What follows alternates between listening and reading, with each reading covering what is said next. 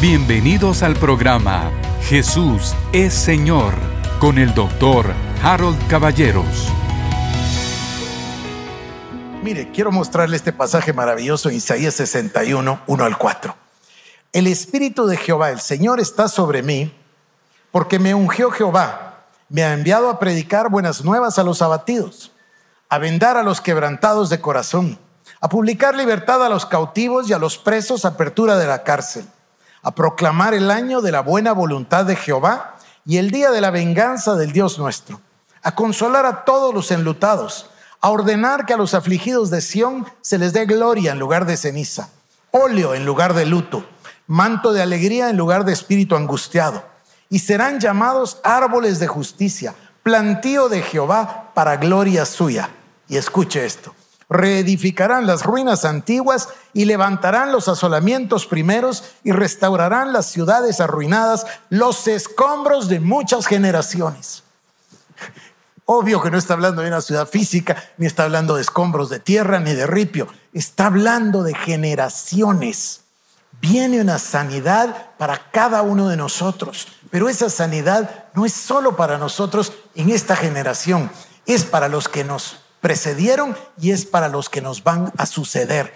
Somos una generación de cambio, una generación trascendental lo que nosotros hagamos va a sanar las heridas del pasado y comprar libertad para los cautivos, abatidos, etc. Esta generación que Dios está levantando es una generación especial con el Espíritu de Dios. Voy a seguir. Número dos, lo que se viene es un río imparable, un río incontenible de la palabra de Dios. Se va a cumplir la palabra de Juan 5:39, que dice, escudriñad las escrituras, porque a vosotros os parece que en ellas tenéis la vida eterna y ellas son las que dan testimonio de mí. Quiero decirle que yo soy testigo de lo que está pasando. A mí me está pasando y lo estoy viendo alrededor. Dios ha puesto un hambre y sed de su palabra, pero junto con su palabra viene una revelación y es una revelación como lo que dice aquí, ¿A vosotros os parece que en las escrituras tenéis la vida eterna? Sí. Y además dice, ellas son las que dan testimonio de mí. He pasado los últimos meses predicando todos los días este concepto. La Biblia es una integralidad. 66 libros, 40 autores, más de mil años, casi 1500, y sin embargo un solo autor que inspiró la palabra de Dios, que es el Espíritu Santo. Y entonces hay una unidad en toda, y toda la palabra nos habla de Cristo. La palabra misma es Cristo, Él es el verbo, y sin Él nada hubiese sido hecho, así dice la escritura. Bueno, número tres, viene para nosotros un derramamiento de su espíritu. Ah, ya usted pensó que iba a decir un derramamiento del Espíritu Santo, porque así decimos siempre. No, no, esto es más preciso. Un derramamiento del espíritu de revelación de Dios sobre su palabra, por supuesto, pero acompañado también de los dones. No tengamos miedo de eso porque van a abundar, no, a sobreabundar los dones por la presencia del Espíritu Santo, pero todo basado en una revelación fresca de la palabra de Dios.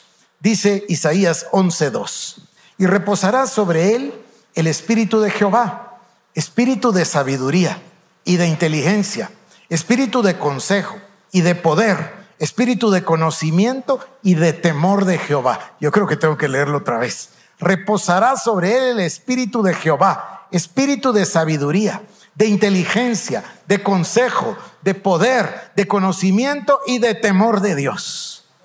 Dios Todopoderoso hará venir sobre nosotros un derramamiento de su espíritu de revelación. Y número cuatro, el retorno al plan original de la iglesia neotestamentaria.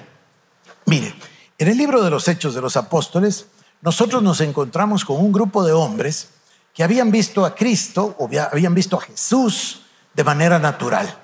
Es decir, ellos son personas que convivieron con Él, que comieron con Él, que pernoctaron con Él, que lo vieron orar, que les enseñó, que les enseñó cómo se bautizaba o cómo bautizaba Juan el Bautista y entonces ellos bautizaban al lado de Cristo. El Señor los guió, vivieron tres años con Él, conocieron la humanidad de Cristo. Hasta cierto punto pienso que eso les cerró un tanto el entendimiento, porque ellos veían a Jesús y se preguntaban todo el tiempo, ¿será el Mesías? ¿Irá a ser el rey de Israel? ¿Qué será lo que él está haciendo? Pero no tenían una plena revelación. Para explicar esto el otro día, el Señor me dio una analogía preciosa. Es una moneda. Una moneda siempre tiene dos caras. Entonces, de un lado de la moneda, ellos conocieron al Cristo humano, a Jesús, voy a decirlo así, a Jesús humano. Convivieron con Él, aprendieron de Él y, estaban tratando de entender el plan.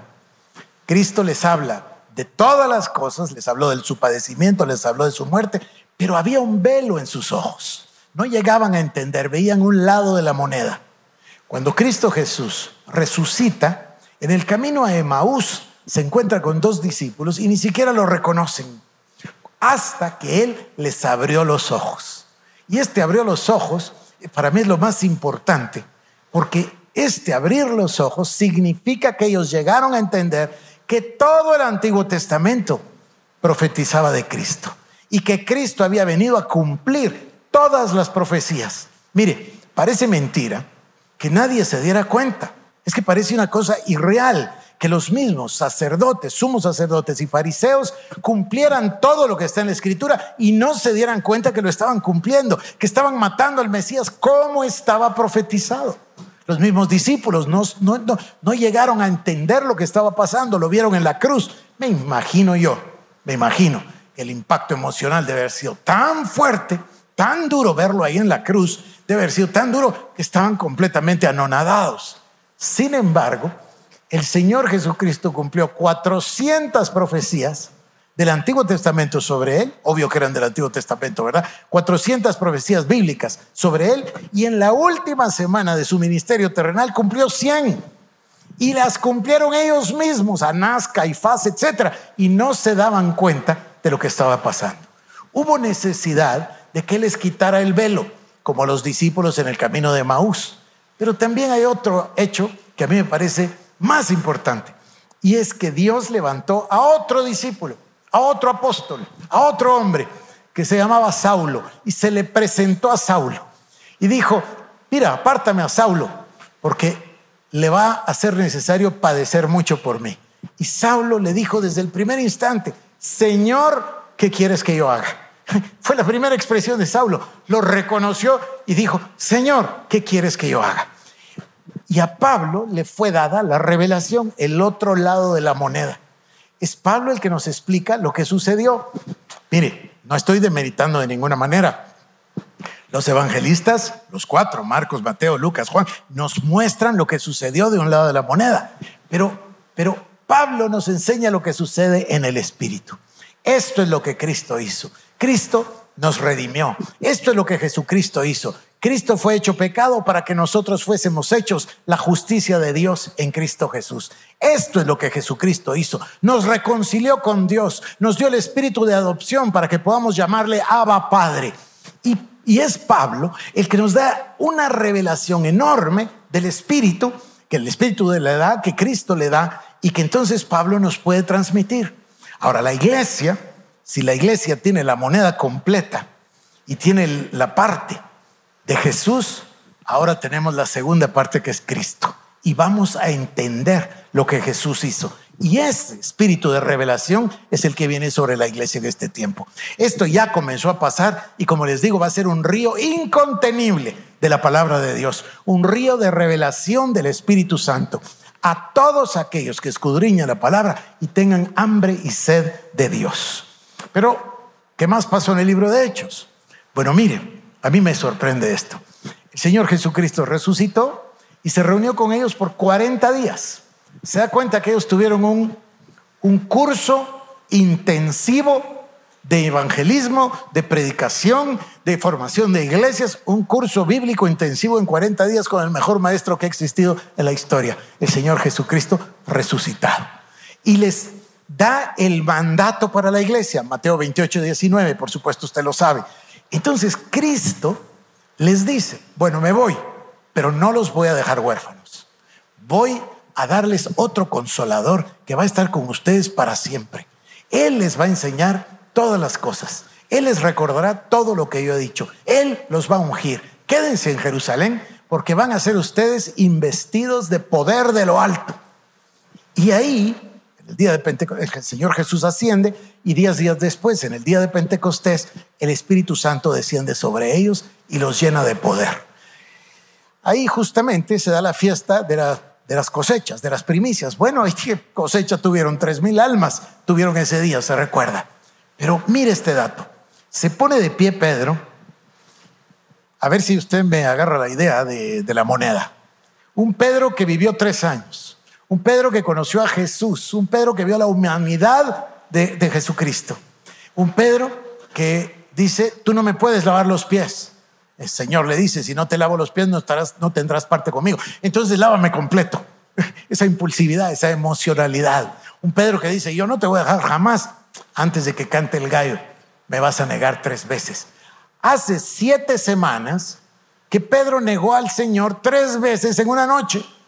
Y ahora es otro Pedro, ungido por el Espíritu Santo, que se pone de pie y da un sermón, discurso, prédica, lo que usted le quiera llamar, 100% bíblica, toma la profecía del Antiguo Testamento, la trae al día de hoy, les demuestra todo lo que hicieron y les demuestra quién es el Mesías. Igual va a ser Esteban en su martirio e igual hace por supuesto Pablo y Pedro lo hace mucho más de una vez. Y después encontramos nosotros la revelación paulina en las cartas de Pablo y encontramos una revelación extraordinaria en las dos cartas de Pedro. Incluso ustedes saben que se dice que el Evangelio de Marcos fue dictado por Pedro porque Marcos era su discípulo, pero es otro tema. Entonces, fueron totalmente transformados por el poder del Espíritu Santo. Y ese modelo de la iglesia, que llamamos iglesia primitiva, iglesia del libro de Hechos, eso es lo que se viene sobre nosotros. Si alguien quiere regresar al diseño original, bueno, ese es el diseño original. Bien haría leer hoy mismo, en esta noche, el libro de Hechos de los Apóstoles. Dios da la enseñanza para que la iglesia pueda realizar su mandato. Y luego, por supuesto, el Nuevo Testamento nos da la revelación de Jesucristo como Dios se la dio a él y la mandó a que la copiara Juan. Y tenemos el libro del Apocalipsis y tenemos el desarrollo del tiempo del fin. Entonces, queridos hermanos, yo vine acá el día de hoy para entregarles un mensaje. Y el mensaje es que Dios tiene un plan original, es un hecho, un diseño. Ese diseño se refleja en muchas formas. Nos lo da hablado, profetizado, nos da tipos, señales, sistemas, incluso tabernáculo, templo, modelo, iglesia, de que Dios tiene un plan, es evidente. De que Jeremías 6, 16 nos manda a recuperarlo, es evidente. Pero además es evidente que el retorno nuestro no es al tabernáculo. El nuestro no nos toca tampoco ir al templo. Ya no hay más sacrificios. Cuando el Señor expiró, se rompió el velo en dos partes se quedó descubierto el lugar santísimo, ya no había presencia de Dios ahí. ¿Por qué? Porque ya no habría necesidad de un macho cabrío o de becerros todos los años para cubrir los pecados, porque dice el libro de Hebreos que Jesucristo ofreciendo su sangre de una vez por todas ofreció sacrificio por toda la humanidad. Y de paso dice, nos abrió paso a través del velo, esto es su carne, para que podamos entrar confiadamente al trono de la gracia para obtener favor, gracia, socorro para nuestras necesidades. Dios Todopoderoso tiene un modelo.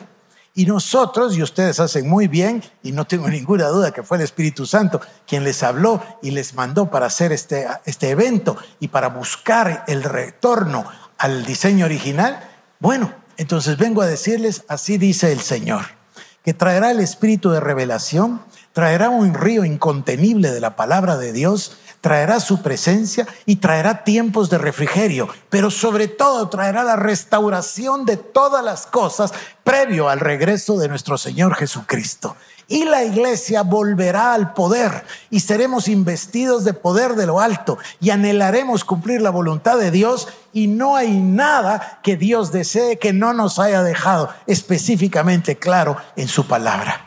Y Dios va a realizar eso en esta generación. Yo estoy muy contento de ver cómo se levantan todos nuestros hijos. Voy a contarle una cosa personal. En el año 2002 nosotros inauguramos el templo y yo iba a predicar. invité a todos mis amigos. Ahí estaba el pastor Josué, ahí está el pastor Jorge H. López, ahí estaban todos los de mi generación. Yo los invité y vinieron a gozarse con nosotros de la inauguración del templo. Pero yo tuve una gran agonía durante varios días, no voy a decir una semana más, porque yo quería el día de la dedicación del templo predicar algo que Dios hablara. No quería predicar un mensaje, yo quería predicar algo que Dios dijera. Y Dios me dio una palabra profética de siete puntos esa noche. Y una de ellas, y me estoy acordando del rostro del pastor Jorge H. López, porque a él lo usé de ejemplo. Uno de los puntos de la profecía fue, queridos hermanos, Dios nos habla a los pastores diciéndonos que detrás de nosotros se levantarán nuestros hijos y se dirán mejores cosas de ellos que las de nosotros. Y no serán hijos que se aparten del camino de Dios, sino que van a servir a Jehová. Y le digo al pastor Jorge López, tus hijos te superarán en todo porque servirán a Dios. Me recuerdo de eso, pero no era una palabra solo para el pastor Jorge, era una palabra para toda nuestra generación. Y hoy lo estamos viendo. Entonces yo hoy le hablo a la nueva generación y les digo, queridos hermanos y hermanas, tienen ustedes en sus manos el tesoro de la palabra profética.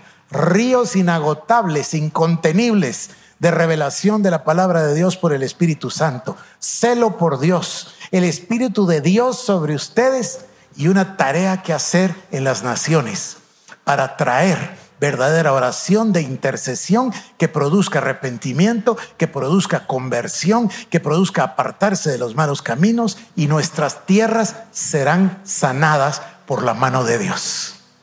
Queridos hermanos, en esta noche doy por terminada mi participación agradeciendo una vez más a la familia Muñoz, como ya les dije, les amamos muchísimo y por ende les amamos muchísimo a ustedes, Iglesia de Jesucristo. Gracias. Esto fue el programa Jesús es Señor con el doctor Harold Caballeros. Si quieres más información, búscanos en nuestras redes sociales como Iglesia El Shaddai Guatemala